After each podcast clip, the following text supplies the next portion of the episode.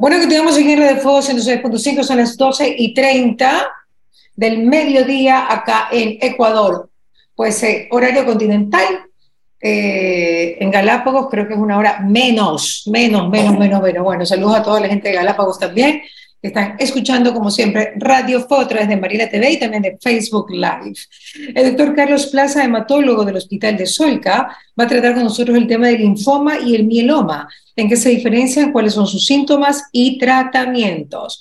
Doctor, la palabra cáncer creo que es la palabra más aterrorizadora del mundo más que las bombas que pueden venir de cualquier lado, porque realmente es algo que destruye a la persona, que terminas eh, totalmente desfigurado, terminas mal, con problemas económicos y destruida la familia, doctor. Gracias por, por estar con nosotros. Quisiera que nos lo explique para poder también tomar medidas en relación a, a estos cánceres que de todas maneras se los puede detectar a tiempo y tratarlo también. Bienvenido. Muchas gracias. Antes que nada, agradecer por la invitación y por el espacio para poder conversar de estos temas tan importantes.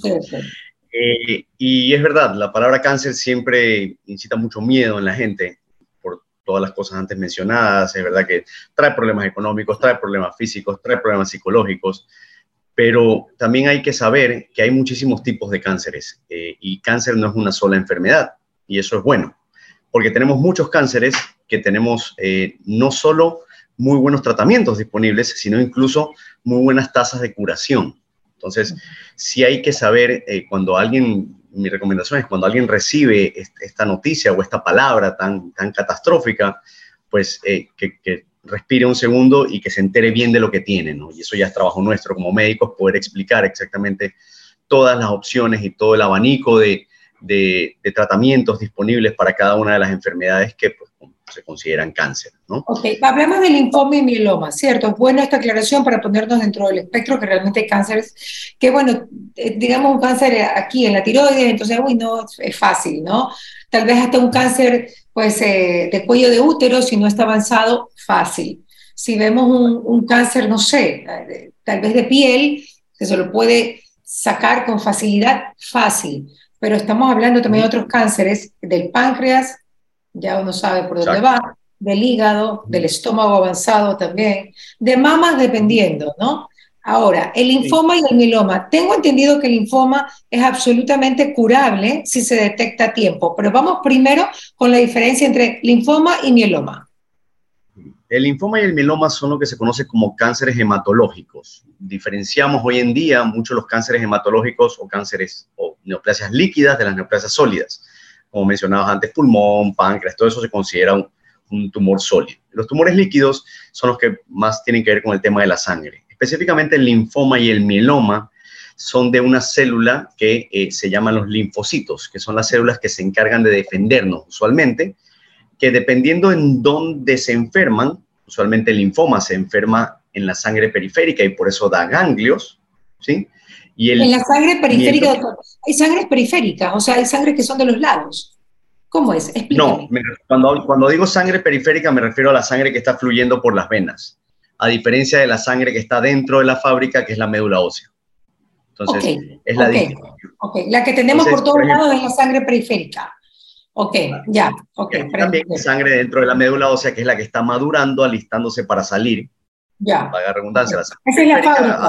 Esa es la fábrica, ¿no? Esa es la fábrica. Ok, perfecto. Entonces, así a grosso modo, el linfoma y el mieloma, que comparten un poco la maduración, el linfoma es más de sangre periférica y ganglios, y el mieloma es más de médula ósea de la fábrica. Y por eso el mieloma daña los huesos y encontramos fracturas y encontramos cosas así. Sin embargo, los linfomas encontramos masas.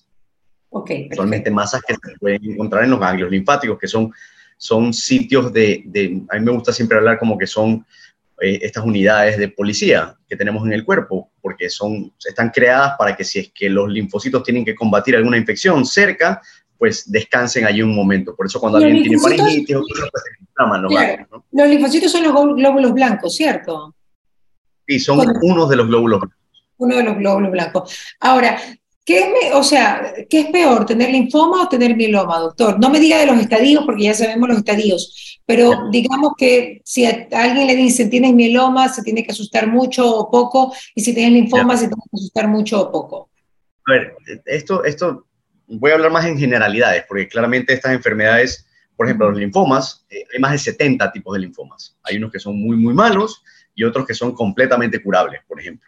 Incluso en estadios avanzados podemos curar muchos de esos linfomas. Entonces, los linfomas más comunes de todos, que son unos linfomas que se llaman B difusos de células grandes, tienen altas tasas de curación. El mieloma, sin embargo, eh, tenemos el mieloma a día de hoy todavía no es una enfermedad que podemos curar o podemos decir que la curamos. Tratamos bastante bien y tenemos muchísimos tratamientos. El mieloma múltiple debe ser de una, una de las enfermedades neoplásicas que más avances ha tenido en la medicina en los últimos 10 años. Hay muchísimos tratamientos nuevos. Y ahí lo que intentamos hacer, o porque todavía no alcanzamos la curación, es empatar uno tras otro, tras otro, tras otro. Y eso ha hecho... ¿Cómo empatar, ¿Cómo empatar uno tras otro, tras otro, otro plaza? No entiendo. Que utiliza un, un tratamiento y llega un momento en que su mieloma comienza a progresar con ese tratamiento y usamos otro y lo volvemos a descansar. Y así. ¿Y tantos tratamientos tienen? ¿Tantos tratamientos tienen? O sea, los, pueden, los tocan aproximadamente con pistola, con con bazooka, con todo lo que pueden, ¿no? Sí, seguramente sí. Tenemos muchos tratamientos disponibles, tanto así que hace 10 años se hablaba que el mieloma múltiple tenía una supervivencia global, que eso significa que es una media de supervivencia, o sea, que la mitad de la gente fallece a los 5 años. Y hoy en día se piensa que eso está más cerca de los 12 o de los 15. O sea, se ha duplicado casi. Pero con qué calidad, ya, pero con, qué calidad de vida, doctor. Actualmente son, son, nuevamente, hay pacientes y pacientes, pero lo, la, la, idea es de que tengan una calidad de vida en la que sean independientes, ¿no? Eh, tal vez independientes en sus, en sus quehaceres de la casa, tal vez no pueden hacer todo lo que quisieran hacer, pero eh, nosotros basamos mucho el tema, existen escalas de calidad de vida y eso, pues de que no requiere ayuda para ir al baño, ni para cambiarse de ropa, ni para comer, ni para deambular en su casa. Eso, eso consideramos que es una calidad de vida aceptable para un paciente, a diferencia de otro que esté encamado todo lo que le queda. Y obviamente eso no es lo que queremos.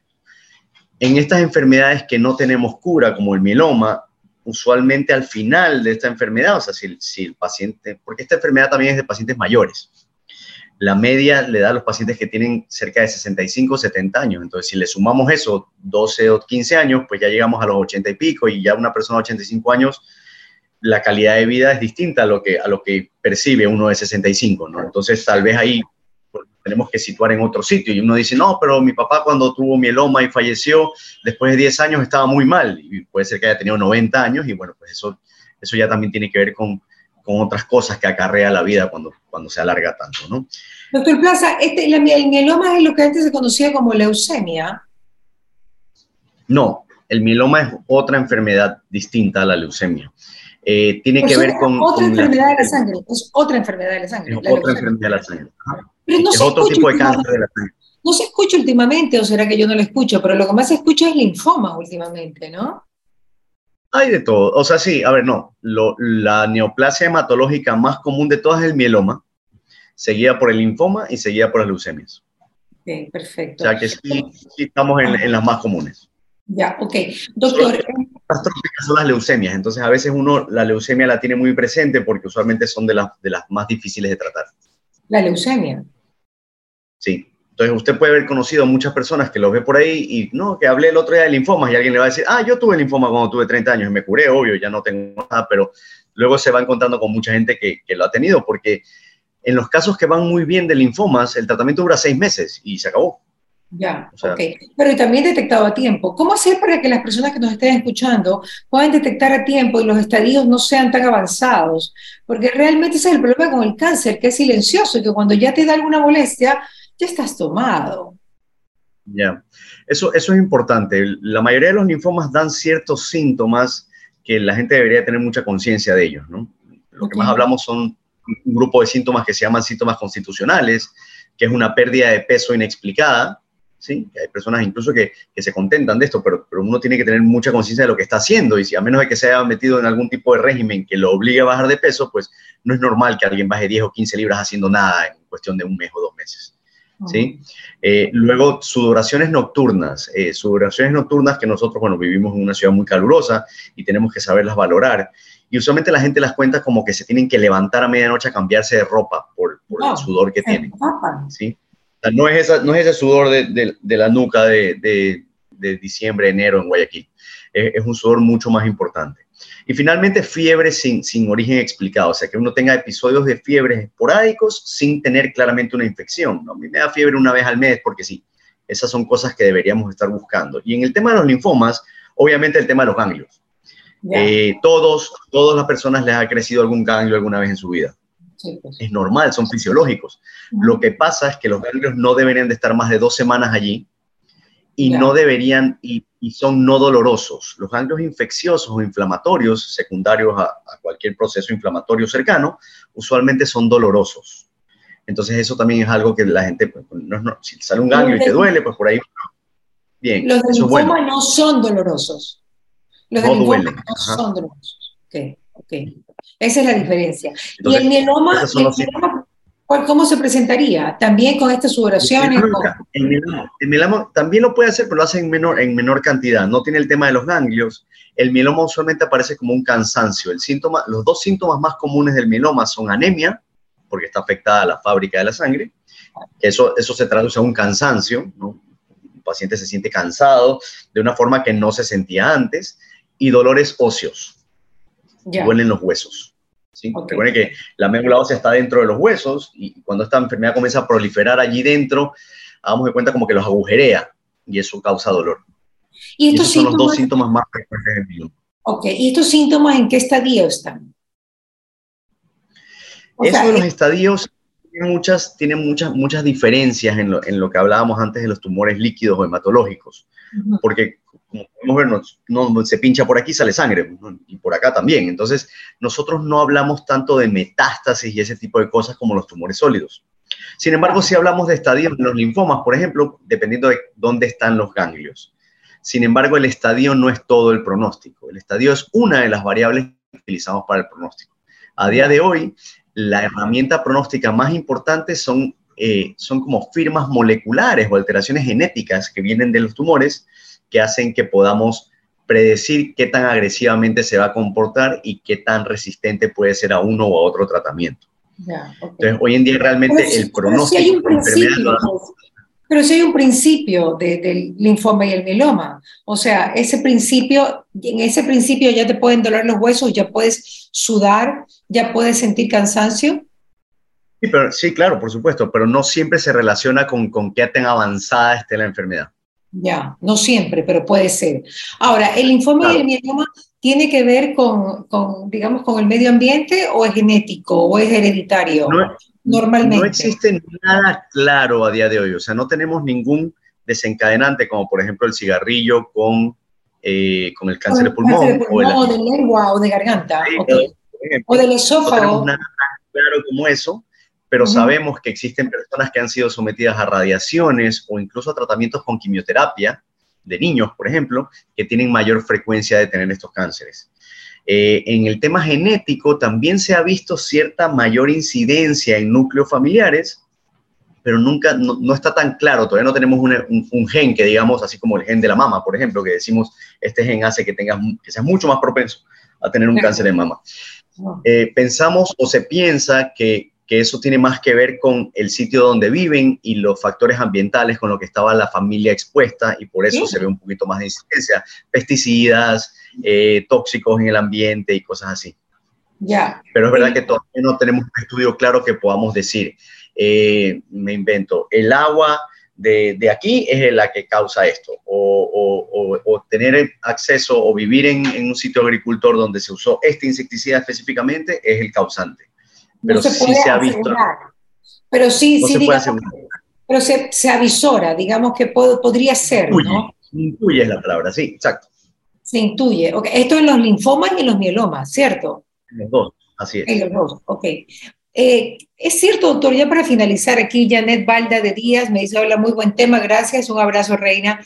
Es cierto, doctor, porque yo sí he escuchado a personas de Solca que cuando alguien tiene mieloma o linfoma, le dicen, usted vivía cerca de, algún lugar que había muchos pesticidas y ese tipo de cosas. Yo lo he escuchado, de gente de Solca. O sea, me imagino que, lo tratan con mucha... Con mucha damos cuenta que para poder confirmar eso de ahí, tenemos que hacer unos estudios muy grandes y con mucho, o sea, muchas cosas que, que lastimosamente aquí no podemos hacerlo tan fácilmente.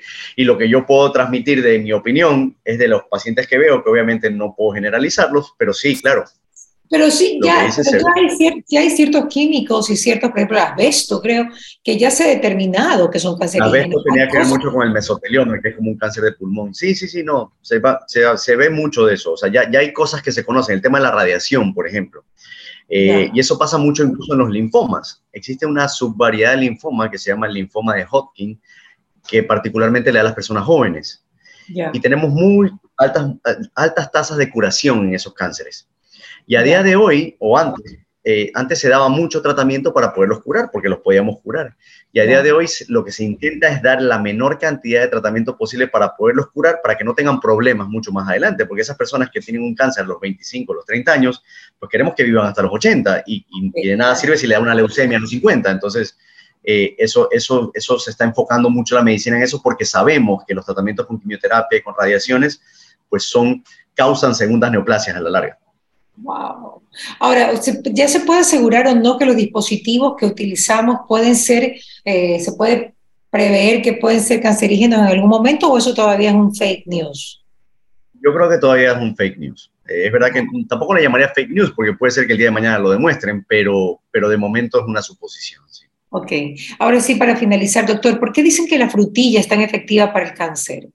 Y se, y se comen frutilla en cantidades que supuestamente eh, es un, es un, ¿cómo se llama? Quimioterapéutico, o sea, que está... Es un antioxidante, funciona como antioxidante, como también el kiwi, por ejemplo, cosas así. Y eso ahí ayuda un poco, es lo mismo que la vitamina C, es un antioxidante que estimula un poco al sistema inmune, pero no se ha demostrado que sea un tratamiento ni para curar el cáncer ni para prevenirlo.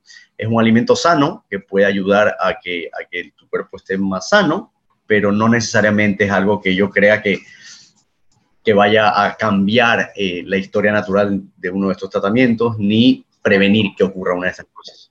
Claro. Doctor, ¿hay algún tipo de cáncer de páncreas que puede curarse la persona? ¿O cierto que el, cáncer de páncreas siempre es una sentencia de muerte? Yo no soy especialista en esos cánceres específicamente, pero estoy seguro que sí hay cánceres de páncreas que, que se pueden encontrar tan a tiempo que, que, podría, que podría curarse. No es lo normal, lastimosamente, eh, pero, pero sí debería haber un momento específico, una situación en la que se podría extirpar y curar. ¿Cuáles, eh, ¿cuáles son las, eh, digamos que los exámenes que usted recomienda para prevenir y detectar enfermedades pues a tiempo? ¿Hay varios exámenes al año o cada seis meses o cada dos años? Que usted, yo sé que hay varios. Una, colonoscopía y endoscopía no se lo puede hacer todos los años, sino que se lo hace cada cuatro o cinco años, ¿ok? Pero Probablemente existen ah, Sí, existen muchas, muchas guías que nos dicen, basados en evidencia, qué es lo que tenemos que hacer en todo este tipo de, de cribados o screening de cáncer, ¿no? Ah. Por ejemplo, la colonoscopía y la videoendoscopía alta hay que hacerla a partir de los 40 años, entre 5 o 10 años, dependiendo de, las, de lo que se encuentre en el resultado, ¿no? Si tiene un pólipo que es así medio medio, pues se hace cada 5. Si no tiene nada, se hace cada 10. Y eso se ha hecho, por ejemplo, porque se ha demostrado que si uno tiene un colon limpio, en menos de 10 años no se puede no debería crecer nada nuevo. Eso decir, que realmente que no crece tan rápido, ¿no? Ya. Entonces, eso, eso, eso ya, ah, claro, y, y, todas esas cosas, la valoración del, de los antígenos prostáticos, por ejemplo, o la valoración de las mamografías en las mujeres, cada 40 años también, anualmente, o cada 5 años, dependiendo del riesgo genético que traigan. Entonces, todas esas cosas, yo creo que la mejor forma de que las personas puedan hacerlo es acudiendo a un médico que sepa hacerlo, ¿no? Porque nada, lo que, no, lo que no creo que está bien es que uno diga, bueno, me voy a hacer una mamografía porque creo que me toca y se la hace por su cuenta y luego anda con el papel de la mamografía sin saber realmente qué es lo que está pasando. Hay gente que ha dejado ese papel guardado en el cajón un año y nunca leyó que tenía cáncer. Claro, exacto, eso pasa. Entonces yo creo que sí es importante que, que, que sigamos buscando a los médicos. No necesariamente tienen que ir a un oncólogo. estos temas de estos temas de prevención primaria, que se les llama, que es prevención antes de que ocurra la enfermedad, eh, lo hacen muchos médicos de familia o médicos generales, o sea que por ahí podrían encontrar ayuda y avanzar en ese camino, ¿no? Hay muchos sitios donde se hacen. Doctor, muchísimas gracias. Gracias por estar con nosotros, gracias por darnos su tiempo. El doctor Carlos Plaza estuvo con nosotros, médico de Solca, aquí en Radio Fuego 106.5 en Morelia TV y en el fanpage. Gracias, doctor.